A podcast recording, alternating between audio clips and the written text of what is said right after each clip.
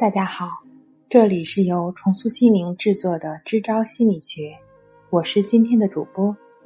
今天我们来分享一下心理学暗示到底有病还是没病。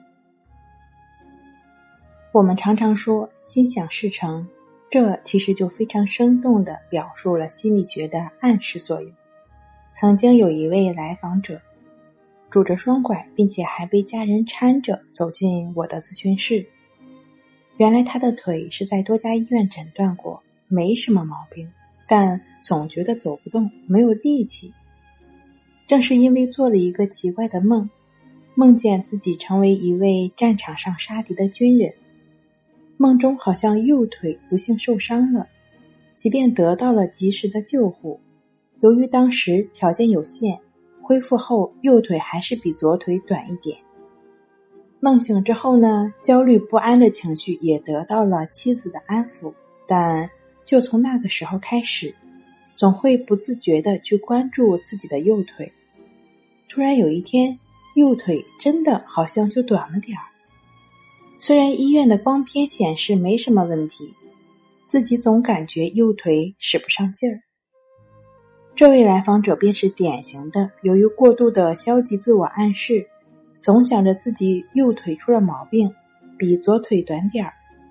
长此以往呢，这种不健康的自我暗示就给他的健康造成了困扰。一提起心理暗示，很多朋友可能觉得很高深，只有专业的催眠师或心理咨询师才会。其实不然，在日常生活中，你与朋友交谈时，当你认可了他的想法或者举措时。一定程度上，你就被他成功的催眠了，这就是心理暗示的作用。我们每个人都有可能暗示过别人，或是被别人暗示过。就像很多抑郁症、强迫症的朋友，原本只是一些常见的抑郁、强迫的情绪，或者说是症状的表现。由于过度的搜寻、查找对照呢，想看别人的症状怎么样，把不属于自己的问题也安在了自己身上。不断的阅读“抑郁呀”“强迫呀”这些字眼，也都是在不断的巩固和强化自我认同感。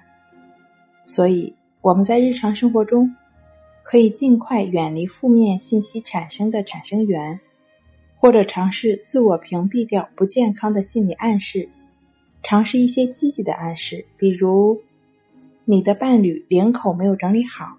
你放弃之前，你怎么这么笨？这么大人了，这点事儿都干不好的消极暗示，改为你今天的确挺精神的，但如果能够整理好领口就更棒了。同样是指出问题，帮助对方纠正问题，这种方式不是自己说着方便，对方听着也更舒服吗？可能开始的时候有点困难，可能你已经习惯了以往的说话方式，但。你可以慢慢尝试，当然，如果你能够跟你的爱人或孩子约定，从每天一次这样的小事开始，相信改变的不仅是自己，还包括你们之间的亲密关系。